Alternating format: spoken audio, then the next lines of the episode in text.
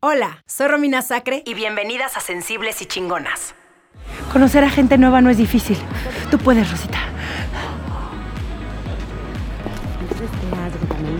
Hola, compañeras de trabajo. Eh, mucho gusto, soy Rosita. Mucho gusto. Rosi- Rosita, sí, tal cual, Rosita. Sí, sí, Rosita. Eh, me llamo Rosita por mi mamá. Lo que pasa es que cuando nació le faltó el aire y entonces se puso roja, roja. Y cuando ya por fin pudo respirar, pues se puso Rosita. Y así se quedó unos días y pues ese es el nombre que le pusieron. Pero ya está de color normal. Ok, ok. eh, Rosita, mucho gusto. Yo soy Laura de Ventas. Yo soy Normis de Jurídico. Bienvenida, Rosy. Bienvenida, Rosita. Nada, le estaba platicando a Normis de la equinoterapia, porque resulta que una amiga llevó a su hijo, Cevitas, que tenía un chorro de problemas de comunicación, como de desempeño verbal, ¿sabes? Se tartamudeaba incluso. Y entonces mi amiga lo lleva a la equinoterapia y después de dos semanas se le quita y hasta amigos tenía Nicole. Impresionante, ¿no? Milagro. Milagro. Sí, en, en esos casos son buenas las terapias con caballitos. Eh, llevan a los niños y ahí como desarrollan su confianza y su autoestima. Ajá. Por eso, Rosita. Equinoterapia es la terapia con caballos. Equinos, caballos. Yo, yo una vez me caí de un caballo a los siete años y a partir de ese momento no me puedo hacer ni siquiera una cola de caballo porque me espanto. ¿Sabes qué te vendría bien a ti, Rosita? Entonces que entraras a esta equinoterapia, a ver, igual y se te quitan una de esas. Ay, no es cierto, te estoy cotorreando. Ay, es que cuando me pongo nerviosa digo lo primero que se me ocurre y empiezo a sudar frío y... Ay, ahorita vengo, voy al baño. Ándale. Bueno, nada, te estaba diciendo que... Un poquito de papel en las axilas y todo va a estar bien. Tranquila, Rosita. Solo tienes que ser tú misma.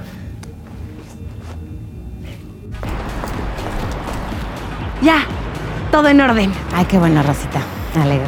Rosita, ¿tienes papel en las axilas, Rosita? Es que cuando me pongo muy nerviosa, empiezo a sudar.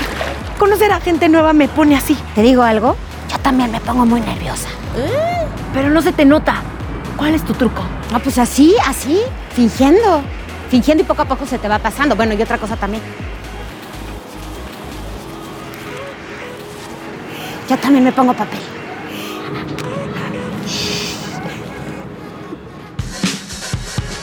¿Por qué nos cuesta tanto trabajo conciliar nuestra parte vulnerable con nuestro poder? ¿Cómo manejar el trancazo de la adultez? ¿Qué significa ser mujer hoy?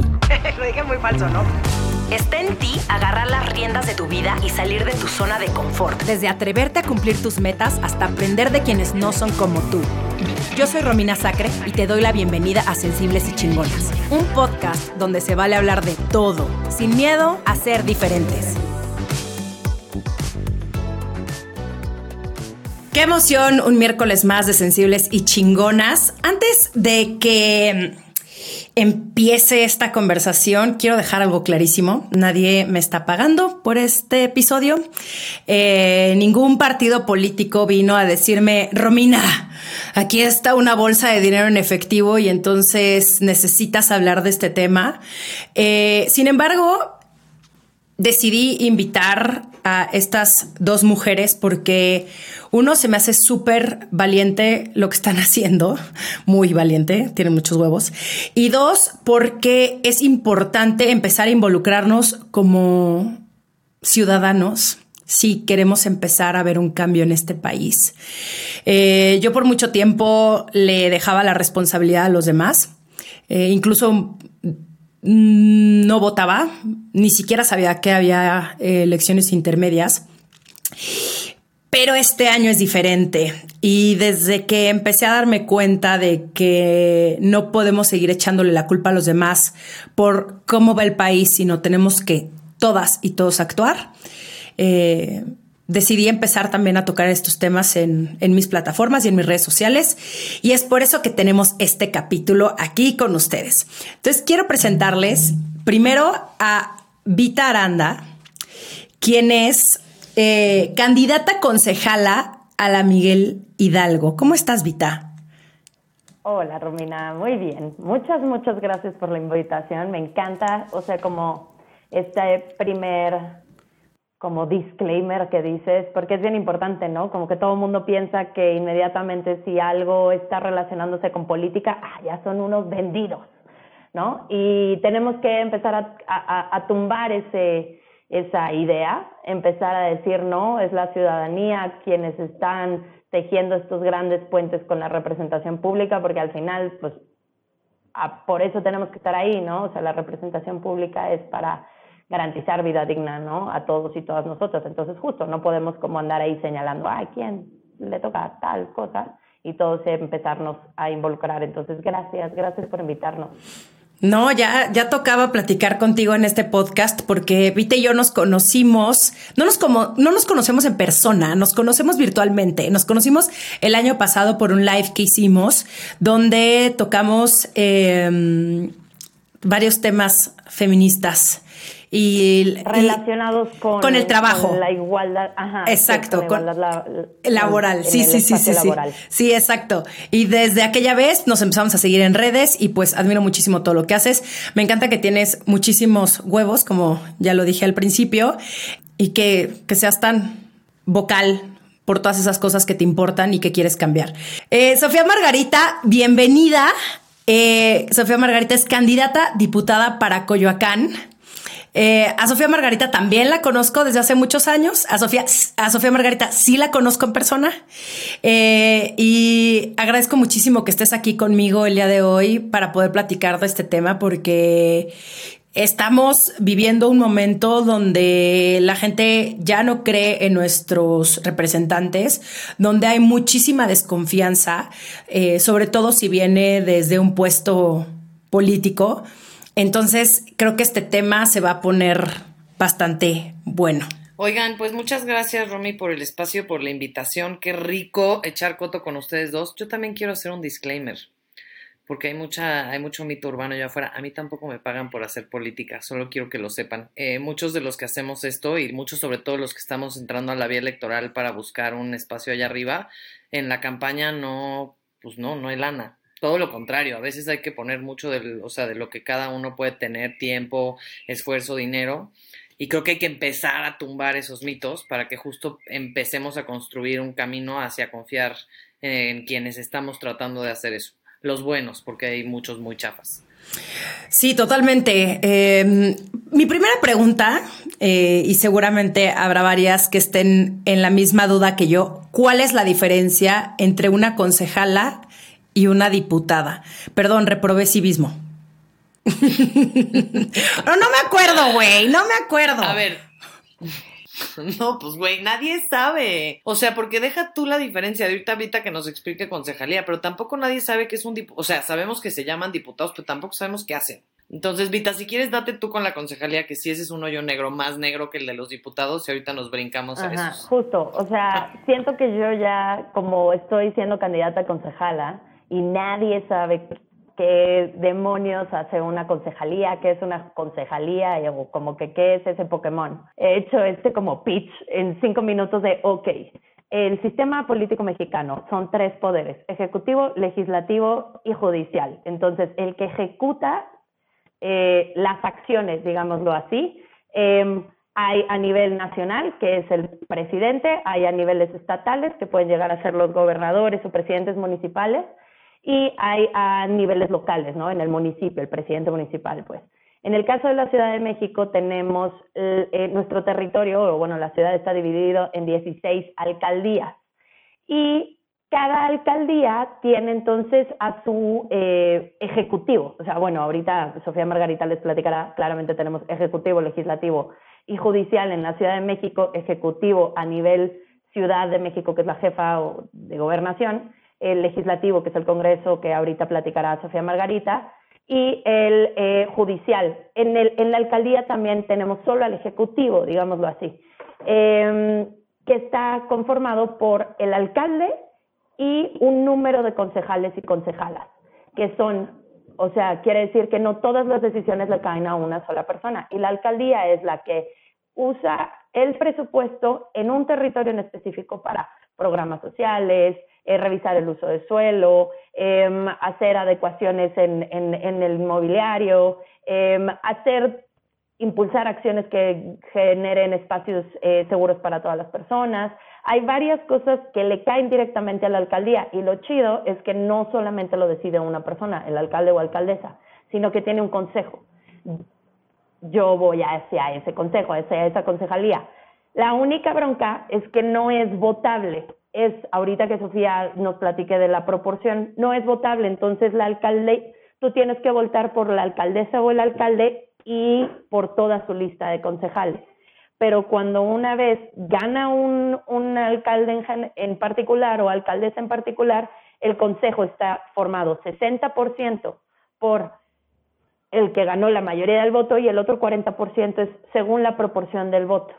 Entonces, te el, el consejo está conformado por eh, alcalde o alcaldesa de partido A con 60, el 60% de sus concejales de su lista y luego el 40% es de la segunda fuerza y la tercera fuerza, para que entonces no haya como eh, esta eh, sobre representación del poder en el, en el Ejecutivo. O sea, haciéndolo un poco más acotado, la concejalía es como un mini congreso, digamos, o sea, el alcalde tiene un equipo que una parte importante de la función de los concejales es que ayudan a revisar el presupuesto, el gasto de la alcaldía que esa es una de las labores de los, de los congresos que, por ejemplo, no sabemos. O sea, el diputado que hace, pues todo el mundo, pues leyes, o sea, sí, pero no, porque en realidad una de sus funciones principales es ser el contrapeso del Ejecutivo. O sea, el caso, por ejemplo, ahorita, tú tienes a López Obrador con una mayoría en los congresos.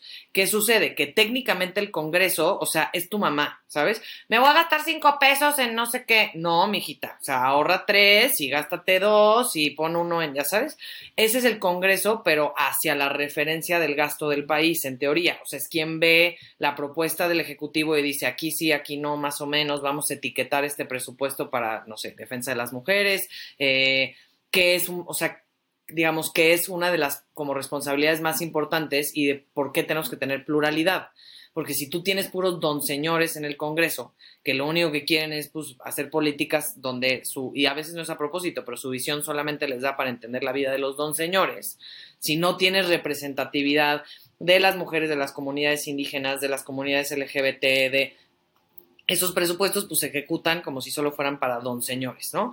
Y por otro lado, pues efectivamente sí está el hacer leyes y reformas, etcétera entre los senadores y los diputados hay un rollo porque algunos ven unas cosas y otros otras, pero lo que son es que son cámaras, digamos, que se, o sea, doble checan un documento. Entonces yo propongo algo y se lo paso a Vita, digamos, Vita senadora, eh, em, se lo paso a Vita, Vita lo vuelve a ver y dice... Va a pasar. Ah, y más obvio en el futuro. Yo sé ya es mi meta existencial, ¿eh? quiero anunciarlo así con todo mi compromiso y mi contundencia antes de que me digan que quiero ser alcaldesa. Nunca, yo quiero ser senadora.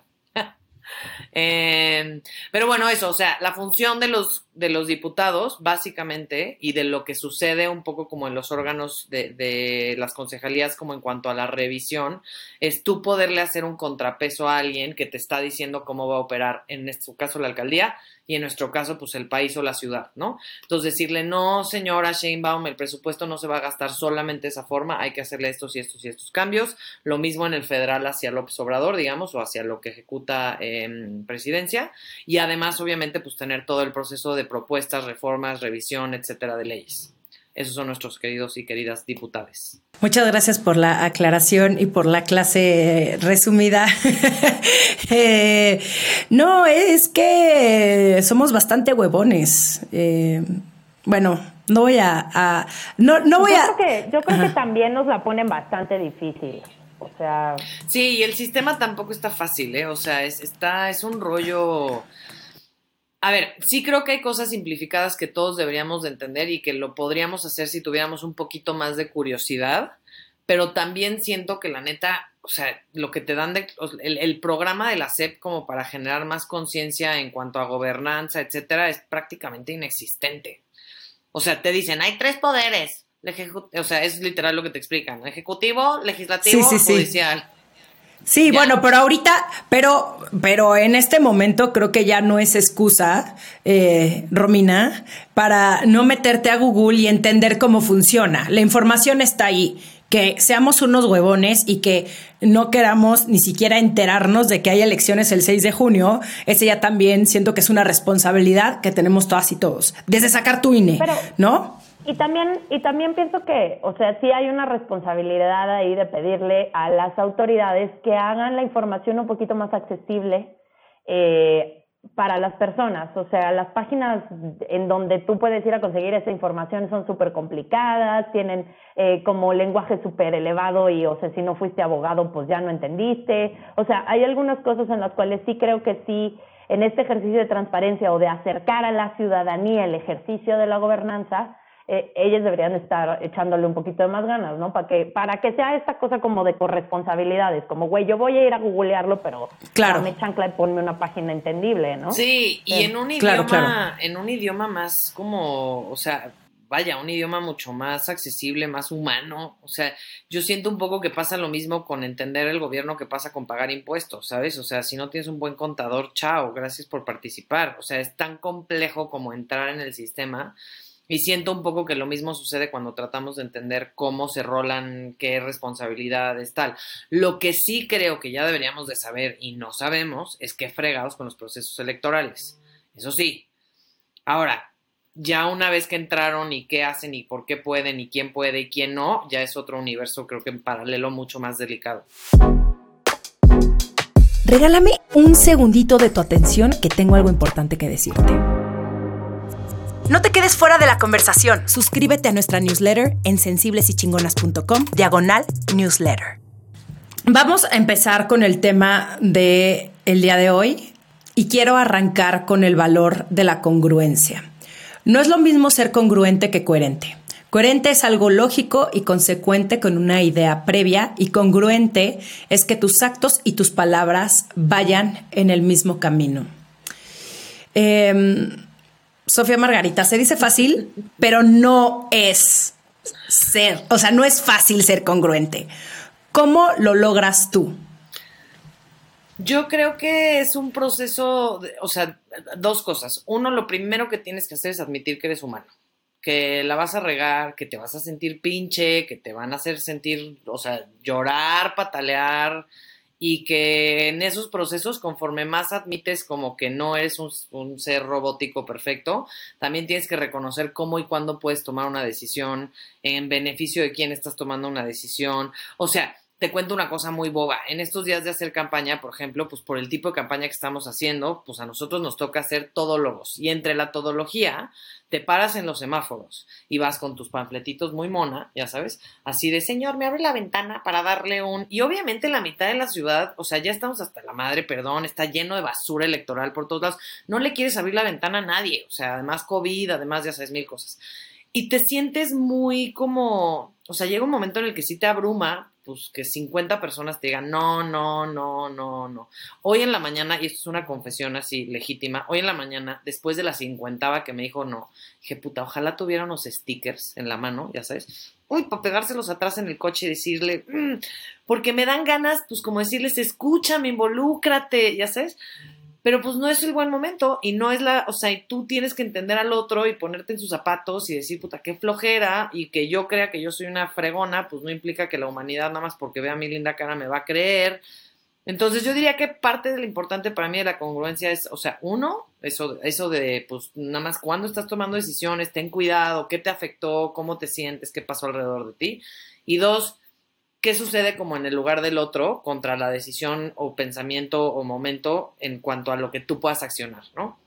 Em, no es fácil. Yo creo que ser congruente es uno de los retos más canijos para todos. O sea, y, y, viene con admitir, o sea, en estas pláticas mucho, y es un ejemplo muy extraño, pero pienso mucho en mis amigas que son mamás, por ejemplo, y que les cuesta mucho no salirse de sus casillas, como en procesos de, de maternidad que están cañonas y no sé cómo le hacen pero que de repente dicen, híjole, es que fui una mala mamá y no fui congruente y yo quiero ser una buena madre. No, a ver, la congruencia tampoco es ser perfecto. O sea, la congruencia es decir, la regué. Y eso me hace congruente porque yo siento que mi vara estuvo, o sea, si mi vara está aquí y yo me bajé, pues necesito regresar a donde estaba antes. Entonces, para mí sería un poco eh, eso. Vita, ¿en qué crees que cuesta más trabajo ser congruente? Ah, ¿Qué preguntas? Este. todo, en absolutamente todo. O sea eh, más justo como, como Sofía estaba a punto de mencionar, es que política es difícil. Eh, entonces yo creo que ¿en qué costará más? A ver, eh, a mí, a mí en a ti, personalmente.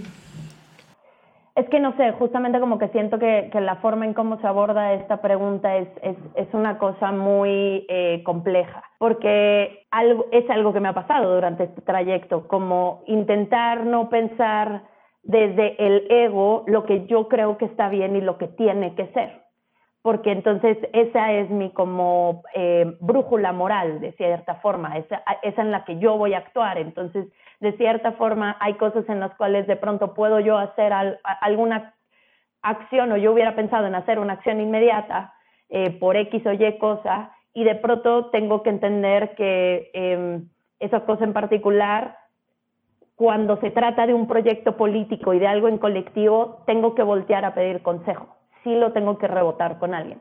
Como en plan, yo en lo personal estaría tomando esta o esta decisión porque lo veo así y así.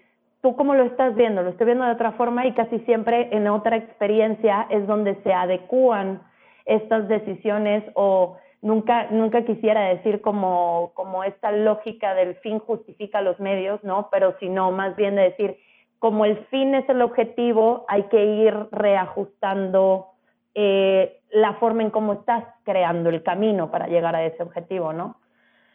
Entonces, eh, sí es una cosa bien extraña porque, porque te da miedo, porque de pronto puedes creer que te estás eh, siendo infiel a ti misma, de cierta forma, eh, pero en este, en este caso hay un objetivo general en común que, que, que tienes que estar eh, tienes que tener los ojos muy bien puestos en ello, ¿no? Entonces, es complicado, creo que es una de las, de las grandes cosas que nos advierten cuando entramos a política, como decir, ah, es que ahí las cosas tal, ¿verdad? Y, y, y yo, no te, yo no te diría así como de, ah, es que estás, estás tomando decisiones entre la vida y la muerte y cosas muy complicadas, no, pero por ejemplo, lo que dice Sofía Margarita, lo de los volantes o cosas así, ¿no?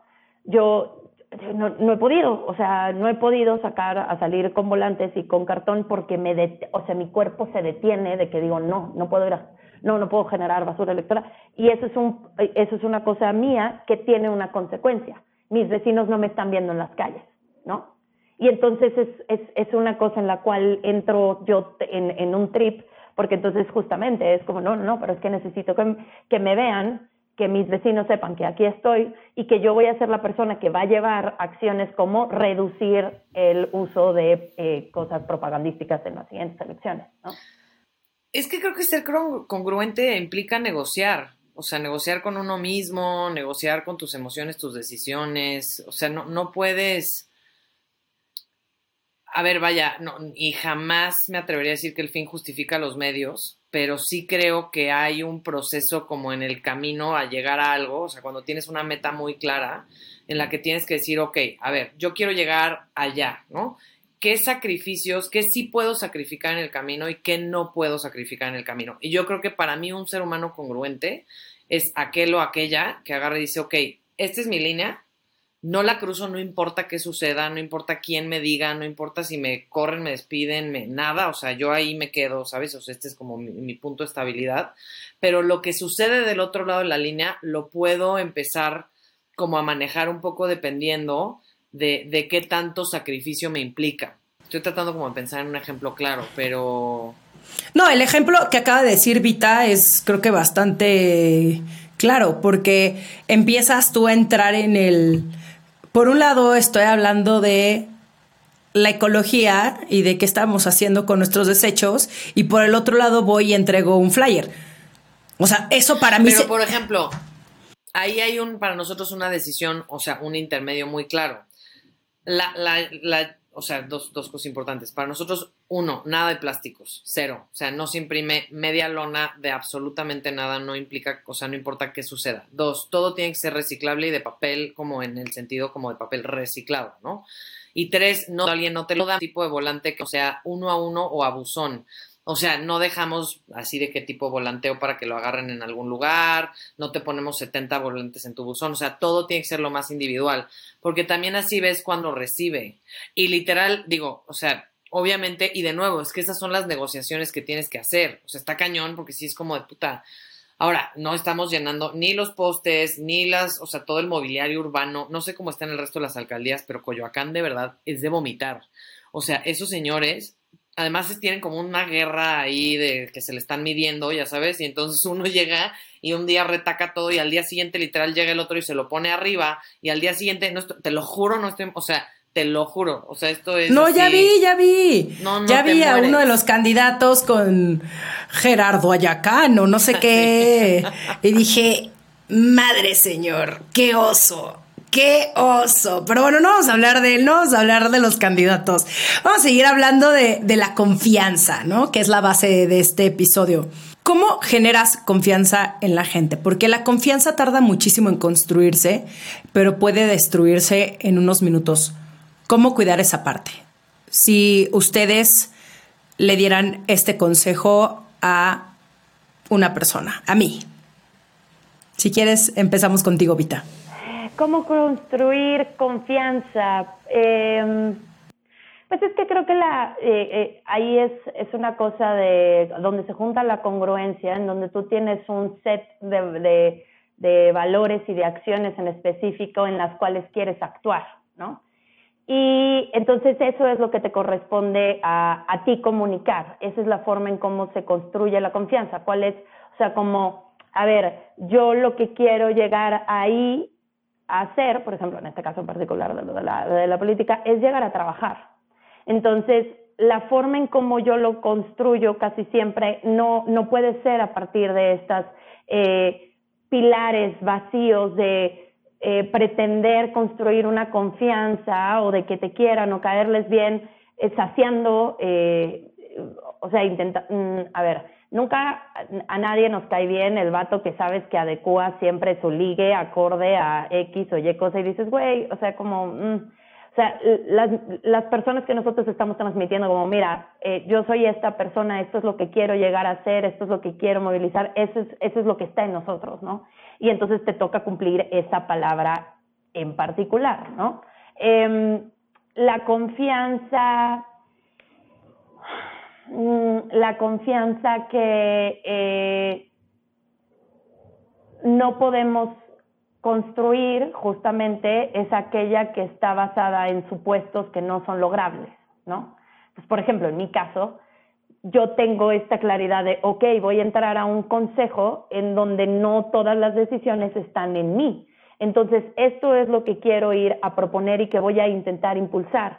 Y que yo me dediqué estos meses a revisar que se puede, porque el presupuesto está aquí, porque esta acción está acá, porque si movilizamos esto y esto, ok. Y son cosas que ya hemos hecho y son cosas comprobables y hablamos con asociaciones civiles, o sea, esto es algo que se puede materializar. Pero siempre les digo, nada más déjenme llegar ahí ver qué es y al menos vamos a estar impulsando y viendo de qué formas podemos estar constantemente construyendo las soluciones, ¿no? Pero no llegar y decirte, te voy a solucionar todo porque bla, bla, bla, porque a mí en particular no me corresponde mentirte ni, ni, ni resolver todo lo que se puede hacer, ¿no? Entonces creo que siempre parte de la realidad, la honestidad, la autenticidad de lo que se puede hacer desde ese lado, desde lo que es tu intención y te toca cumplirla. Sofía Margarita, ¿crees que el ser, el ser vulnerable en redes sociales puede generar mayor confianza? Mm, creo que depende mucho de la persona em, y del público, porque, o sea, para mí, a ver, generar confianza es la base de crear una relación y pues no todas las relaciones parten de la misma, pues de la misma, o sea, digamos, de, tener la misma, la misma raíz o la, misma forma más bien.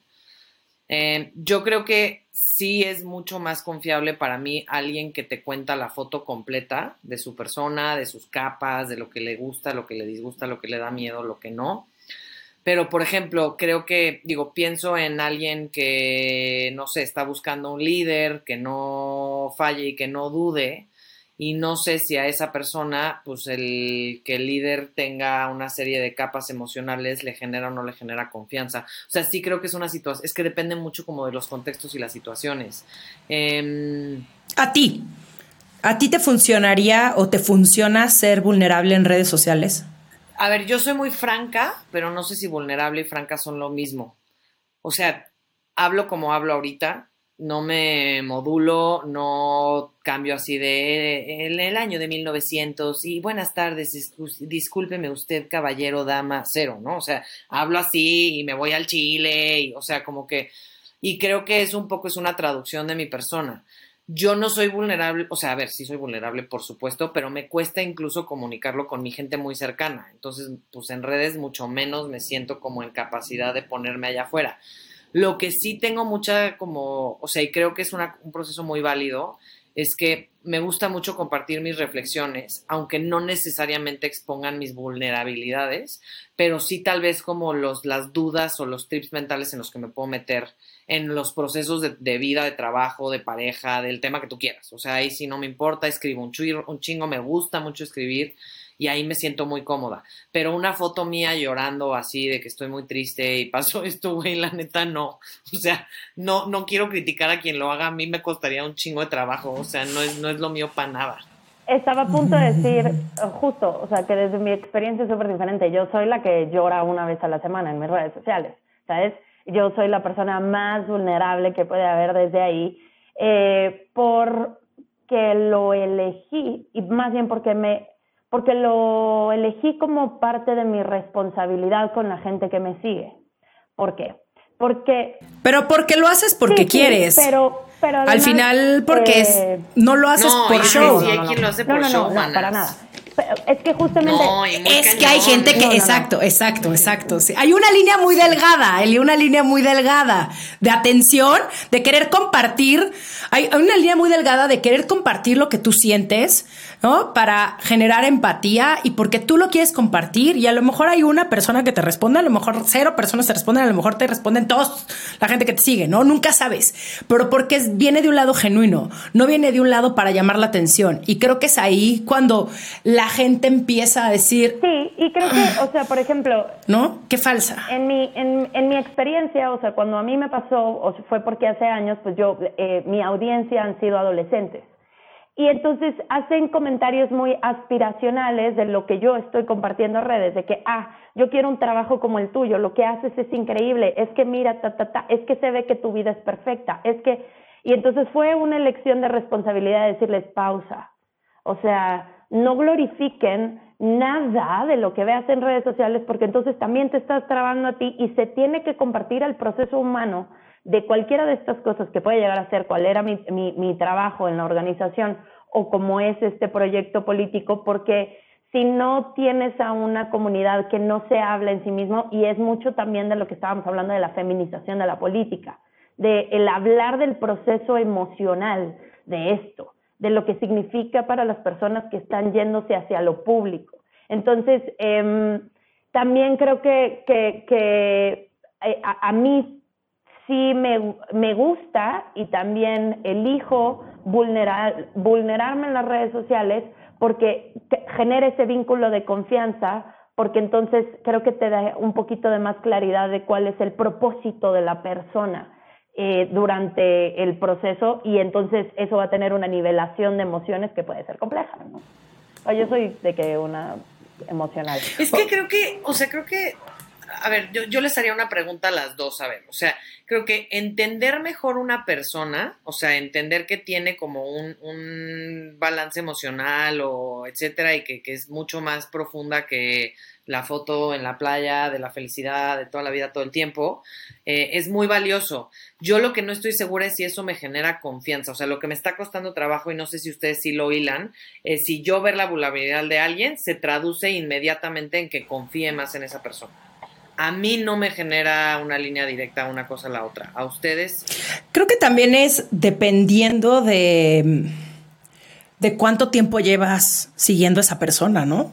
También viene de esa relación que por más de que no la conozcas físicamente, eh, crees que lo que dice hace sentido contigo y que, y que una vez más, que es consistente con su mensaje. O sea que, por ejemplo, una de mis cuentas favoritas y una de las mujeres que más admiro en, en el mundo del Internet, pero que podría decir es de las mujeres más chingonas que sigo en mi Instagram, es una actriz que se llama Jamila Jamil y también ella es activista y dice muchas verdades que a la gente le duelen, pero es consistente con su mensaje. Y creo que es lo que yo veo en cada una de sus publicaciones, que, que sigue con su mismo mensaje, ¿no? Que, está en contra de la cultura de las dietas y que eh, señala eh, las injusticias contra los políticos y el tema del racismo es algo que a ella también le puede mucho y el feminismo. Entonces, es una mujer que en la mayoría, eh, o sea, muchas veces sube también fotos muy cagadas, pero en la mayoría de sus publicaciones que van, que van junto con un mensaje, sí es para generar conciencia y para criticar lo que está mal. Obviamente a mucha gente le súper turbo caga, ¿no? O sea, también tiene mucho hate, porque como una mujer se va a atrever a decir lo que piensa. Pero yo creo que es a lo que a mí como su seguidora, su fiel seguidora, digo, sí le creo lo que dice esta chava. No la conozco, pero me late lo que, me late lo que piensa, estoy de acuerdo con ella, eh, me gustaría ser más directa como es ella, ¿no? En sus redes sociales y no tener tanto miedo de la crítica y del backlash. Y eso yo creo que es lo que ha hecho ella con su comunidad.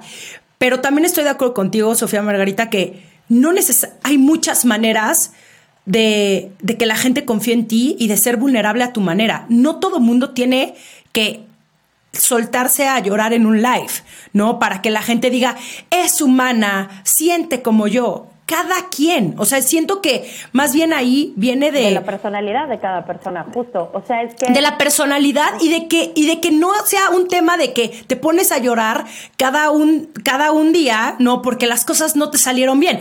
Mana, todos los días te vas a poner a llorar porque las cosas no te salieron bien. Güey, ve a pedir ayuda. En vez de estar perdiendo tu tiempo en redes sociales llorándole a la gente, güey, tal vez sea momento de que pidas ayuda con una terapia, ¿no? Digo. Pero creo que esa es muchas veces la forma de pedir ayuda. O sea, creo que. 100%. Eh, para muchas personas, el espacio virtual es el espacio en donde se encuentra una comunidad, en donde justamente no le atraviesa necesariamente las cosas de tu día a día y entonces lo utilizas como un canal de desahogo porque seguimos viviendo en una, en una cultura donde es un tabú atender el tema de la salud mental y el acceso a la terapia, de hecho, es bastante pesado. Regálame un segundito de tu atención que tengo algo importante que decirte. Si solo nos estás escuchando, suscríbete a nuestro canal de YouTube en Sensibles y Chingonas. Y si ya estás aquí en YouTube, pues ya suscríbete, el botón rojo, compártelo, dale like. Y hablando de esto, eh, Vita, ¿qué haces cuando la gente toma lo que compartes como herramienta para atacarte? Pues fíjate que no me ha pasado tanto. O sea, a través de las, em, del uso de redes sociales, hace cuando me salí un ratito de, redes y cuando decidí regresar, em, decidí regresar con un statement que utiliza mucho una amiga a quien estimo mucho, Zoe, eh, que ella de hecho es una de, junto con María Conejo, de las, de las creadoras del proyecto Pusipedia, y ella dice, oversharing is political. Compartir de más es político, de alguna forma lo personal es político y entonces haces y atraviesas. Entonces, pues lo que utilicen, o sea, lo que puedan agarrar de mis redes sociales para utilizarlo con mi, en mi contra es mi experiencia propia. Entonces, pues, pues es como, pues, pues sí, o sea, yo soy eso y eso es exactamente lo que soy. Entonces, pues dale, o sea, no hay más que podamos hacer. Pero a veces sí pega, ¿no? O sea, a mí de repente, o sea, por mucho que quisiera decir que me vale tres kilos de cacahuates, cuando 70 veces les, o sea, al día lees que la gente te dice que eres una abortera y que te desean cáncer de ovario porque literalmente así de cruel es la banda en redes, dices, dude, o sea, ¿por? ¿Sabes cuáles son y, ojo, y creo que pues ya después de un rato ya se vuelve ruido y te puedes medio desconectar de eso, pero pues te agarran un mal día y sí te da para abajo, o sea, sí es como de... Es que la neta... O sea, yo no voy por la vida... Sí, yo, yo no los veo. O sea, yo asumo que todos son bots, ¿sabes? Y entonces eh, lo que hago es identificar una respuesta de algún bot que me vaya a funcionar para refutar un argumento, ¿no? Así como de, sí, exactamente por esto de aquí es que necesitamos derecho a decidir. Entonces, eh, como que hay veces que me pasa eso, si no los leo, tal vez está mal, pero pero pues bienestar, porque la verdad es que sí tienes razón, Sofía. ¿Cómo logran empatía con su audiencia y con sus equipos de trabajo?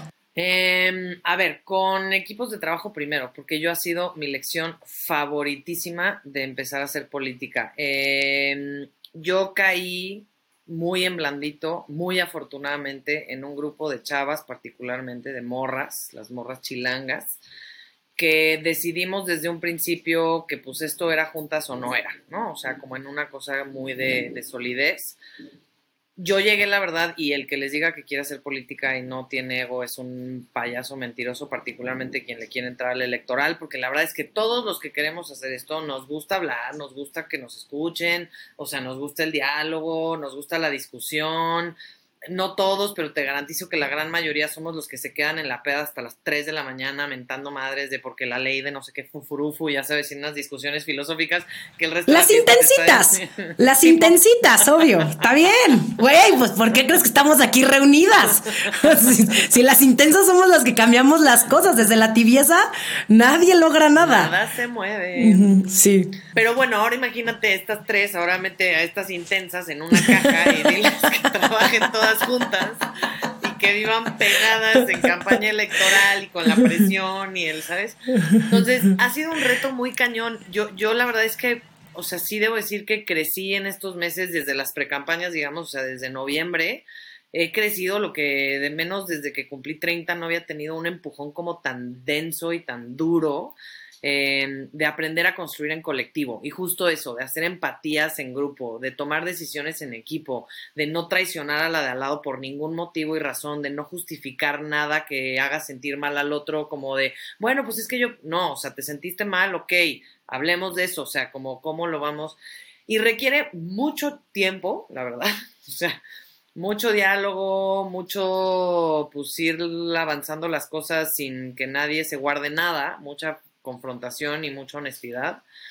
Y yo creo que con la audiencia, pues es algo similar. O sea, por ejemplo, yo trato de contestar el 90%, obviamente cuando no son insultos ni cosas o sea, totalmente fuera de lugar, ¿no?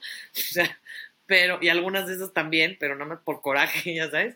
Pero yo trato de contestar el 90% de las cosas que veo allá afuera y trato de contestarlas de manera franca, o sea, desde happy face, con lo cual significa, perdón, estoy en chinga, discúlpame, te estoy diciendo esto nada más para que, o sea, sepas que te vi, hasta mensajes bíblicos, ya sabes, de, este, pues dependiendo de si la conversación engancha, si no, y creo que eso también es importante, el diálogo para mí es la construcción que, digo, más allá de que el diálogo tiene que venir de lugares justo desde la admisión de la humanidad, de la no perfección, de esto que decíamos como al principio, de tenemos que tratar de construir gente que realmente tenga capacidad humana de admitir sus errores, de etcétera.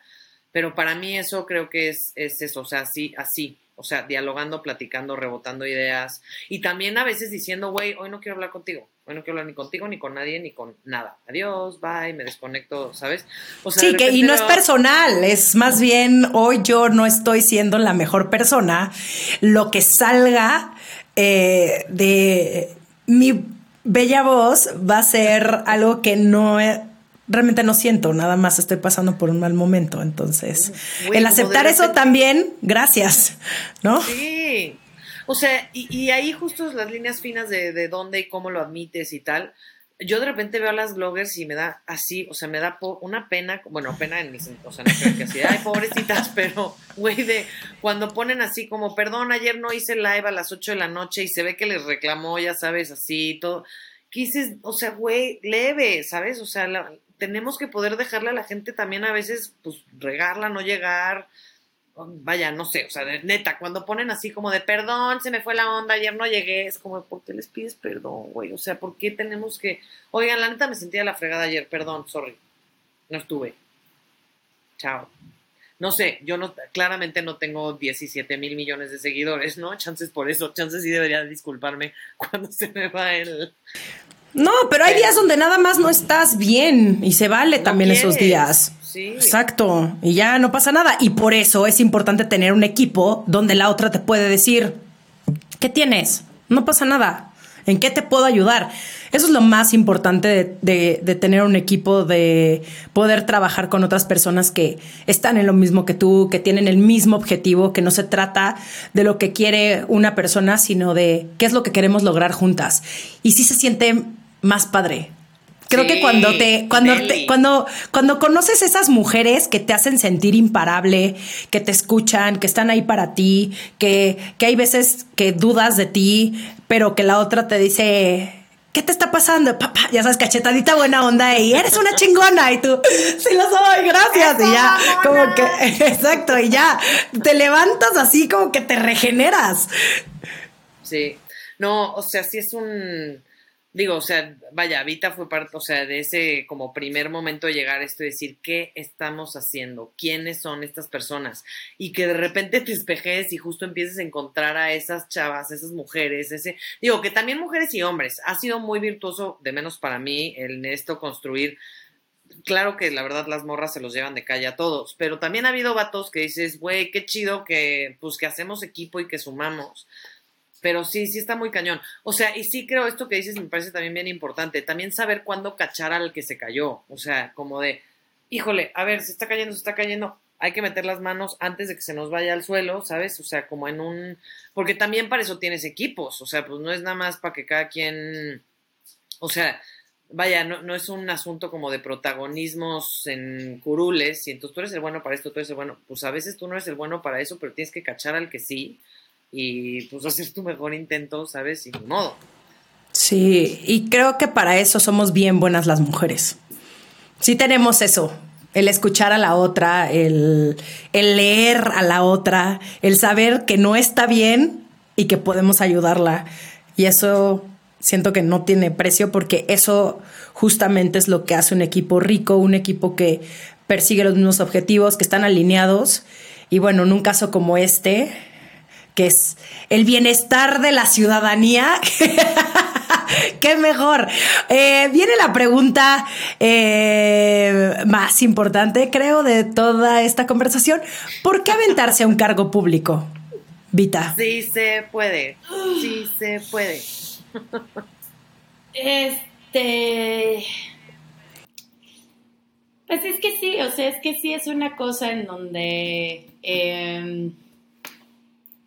Em, que, esta visión ha cambiado, o sea, es, es, es, una cosa muy interesante ver también cómo vas cambiando dentro del proceso, ¿no? Entonces, esta pregunta yo la contestaba abismalmente diferente.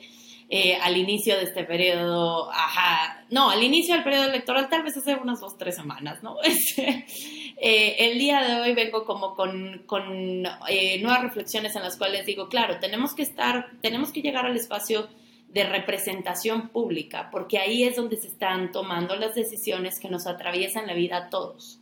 Ahí es donde se está hablando de si nos garantizan derechos o no y donde se privilegia la visión de la construcción de la paz o de la guerra casi todavía, ¿no? Em, antes yo podía llegar a decir, todos hay que hacerlo, involucrarnos y hacer y no sé qué. Ahora puedo reconocer que, claro, más bien yo me iría por el lado de Sofía, o sea, de lo que estaba diciendo Sofía, en equipo es mucho más fácil. Em, entonces, eh, las personas que consideremos llegar al espacio eh, público, hay que saber que, es más fácil, como en todo, eh, hacerlo juntos, ¿no? Entonces, que, que, ese equipo que te acompaña em, es el equipo que también está compartiendo sus ideas, que se, sus ideas, sus luchas en lo que se deben de transformar a lo público. Entonces, si tú te quieres, eh, o sea, si las personas podemos echarnos la chamba y la, la posibilidad o el privilegio de llegar a un espacio y de echarnos esa batalla, pues increíble. Sofía Margarita. La neta, yo creo que porque ya estuvo, porque necesitamos muchos mejores representantes y porque el servicio público se tiene que entender como eso, como un servicio. Em, porque tenemos que tener gente que tenga vocación, que sí se, o sea, que se desviva, que seamos, bueno, yo, yo me autodenomino ciudadana empedernida, pero pues que la neta sí tengamos como la prioridad de que las cosas avancen mejor. Yo no sé si es porque soy controladora, si es porque, y si sí, qué bueno, que sirvió para algo, ya sabes, O sea, no, güey, pues sí. Que una pueda canalizar su control a través de un cargo público, bravo, sí, claro. O Sí, sea, la neta sí, sí, O sea, yo sí soy la persona que ve, ya sabes, o sea, no puedo evitar pensar, ¿sabes? Cuando veo una alcantarilla volcada en la cantidad de llantas que se van a quebrar ahí, desde lo más básico, ¿sabes? Eh, y, y, y sí creo que pues eso requiere vocación y determinación y creo que es hora de transformarlo también en algo horizontal, colectivo, incluyente, ciudadano, eh, donde, o sea, a mí de las cosas más chingonas que me ha pasado en este proceso cuando empecé como a decir, bueno, me voy a lanzar a esto, obviamente, o sea, la primera vez que lo puse en cualquiera de mis redes sociales, casi me voy para atrás del, puta, le pongo, no le pongo, ya sabes, o sea, como en una cosa de... Y de las cosas más chidas que me pasó fueron amigos míos que un poco lo que recibieron el mensaje fue si ella puede, yo también. Y me parece increíble, o sea, como en una cosa de humanicemos que esto sí se puede hacer. Que para el 2024 ojalá no seamos siete morras las que estamos en esto, ojalá seamos 39, 40, 100, 200, ¿sabes? O sea, que sigamos, sí se puede, sí se puede. Esta historia mítica que nos crearon del Olimpo de la política y al senador usted háblele de usted todo el tiempo y adiós, o sea, eso no, no, hagámoslo ciudadano, hagámoslo humano. Y para mí, pues fue un poco eso, la desesperación del COVID, la desesperación de este sexenio, o sea, también muchas otras reflexiones. Pero, güey, haciéndolo en corto, o sea, la neta, creo que lo que tú decías hace rato, nada más que yo lo llevé al extremo, o sea, ya no estamos para hacernos güeyes y pues que las decisiones se tomen en otro lado y no enterarnos de que hay elecciones y no enterarnos de quiénes son nuestros diputados y pero también por otro lado pienso, puta, es que si seguimos teniendo esos diputados tampoco me dan muchas ganas de enterarme quiénes son. Entonces, ¿por qué no empezamos a transformar a esas personas? O sea, para que sean alguien que yo diga, puta, qué chingón, quiero saber de ti, quiero escucharte, quiero... Y no de todos, obviamente. A ver, por eso es una cosa representativa y plural. O sea, tiene que haber personas, por ejemplo, o sea, yo digo ya, o sea, muy en claro y aquí con mi pañuelito verde, o sea, yo creo que las mujeres tenemos un derecho a elegir sobre nuestro cuerpo y de ahí no me bajo, no importa qué me digan. Pero también entiendo, respeto y reconozco que haya alguien que piense diferente. Esa persona también tiene que tener un representante. Y entre ese representante y yo, y bueno, y todos los que estamos involucrados, ya nos damos un cate. A los putazos. No, sí, obviamente. a los putazos, no es cierto. No, eh, sí, exacto. Y es elegir quién queremos que nos represente y saber que no va a ser el 100% como nosotros queramos, pero por lo menos informarnos, por lo menos exigirles, por lo menos si estamos pagando de nuestros impuestos, eh, por lo menos decirle a la otra persona, haz tu chamba, porque para eso están. Y qué bueno que en otros países que obviamente nos llevan años luz en un chinguero de cosas, eh, nos están dejando claro que son cada vez más los ciudadanos los que llegan a estas posiciones, ¿no? Estos gabinetes de mujeres eh, que están cambiando las cosas, que se necesitan gobiernos más femeninos, eh, con una, aunque se escuche muy hippie, pero con una energía más femenina, con una, con, con gente que esté ahí porque realmente quiere trabajar y quiere ver un cambio en este país. Eh, y no solamente por intereses económicos ni políticos. Ya vamos a terminar, eh, pero mi última pregunta para ustedes dos es, ¿es la autenticidad la manera más sólida de generar confianza? Si no lo es, entonces, ¿qué La es? autenticidad contigo misma, sí. Sí, sin duda. O Sí. sea, sí. Sí, y, y me gusta mucho más la palabra autenticidad como, o sea, como proyección de confianza que vulnerabilidad. O sea, Estoy de acuerdo, Sí. estoy de acuerdo. Porque mi autenticidad de Vitaranda es que yo soy recontra vulnerable y sensible, pero no es la realidad de Sofía sí, Margarita. o sea, yo no sería auténtica si, si trato de vulnerarme para que la gente confíe en mí. O sea, sería así como de señora, ya cállese, siéntese. O sea, no, nada. Entonces yo creo que sí. O sea, yo creo que el ser auténtico, lo que eso represente para cada quien, eh, es una gran forma de, de proyectarle a una tercera persona en la base de sentar una relación, eh, pues que, que confíe en ti. Y admitir también que eso va a tomar tiempo. O sea, que esa autenticidad, pues no la transmites en, digo, puede ser buenísimo y yo admiro mucho a la gente que literal, Romina, tú tienes esa capacidad, o sea, tú abres la boca y en tres minutos, ah, ya entendí, o sea, como que tu persona se transmite de forma muy clara, muy rápido, ¿no? No todos tenemos esas capacidades, entonces esa autenticidad pues se puede ir gestando como poco a poco, eh, pero sí, o sea, yo creo que esa pregunta eh, oigan, no, ya, esta es la, esta es la última, última, última que le hago a todas mis invitadas e invitados, donde les pongo un escenario imaginario. ¿Están listas? Ok. Ok. Desde lo general o en preguntas es muy fácil ser congruente, pero a veces la vida nos pone en situaciones en las que la cosa no está tan fácil. Estos escenarios los hace Romina Ponce y se meten unos dramones. Yo de que, señora Ponce, escriba para mujer casos de la vida real. No es cierto. A ver, se están metiendo un mundo bien denso que es la política. Imaginen que hay un tema, uno, que para ustedes es el más importante. Y conociéndolas, asumo que tiene que ver con mujeres, pero a la hora del estira y afloja político, la única manera que tienes de lograr las políticas públicas para poder realizar eso que tanto quieres, pues te piden algo a cambio. Y ese algo a cambio es apoyar otra iniciativa con la que no estás de acuerdo. No va peleada con la tuya, pero tampoco está alineada con tu ideología. ¿Qué haces? ¿Cómo lo manejas? Empezamos con Sofía Margarita. Es que habita, habita. es que ahorita la vi muy confundida. Iba a decir Vita, iba...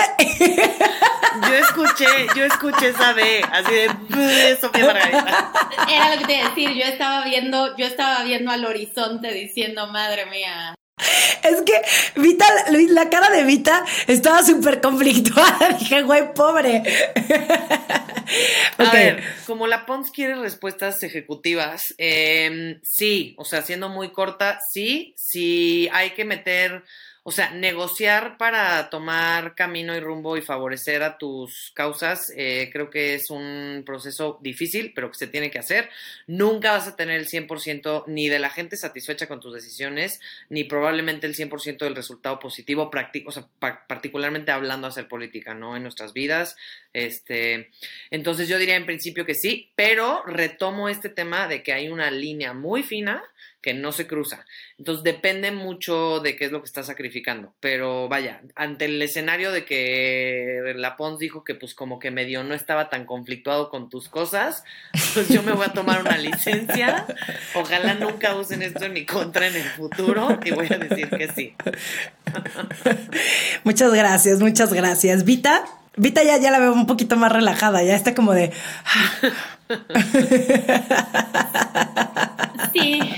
Este, sí, sí, o sea, es una cosa muy interesante, ¿no?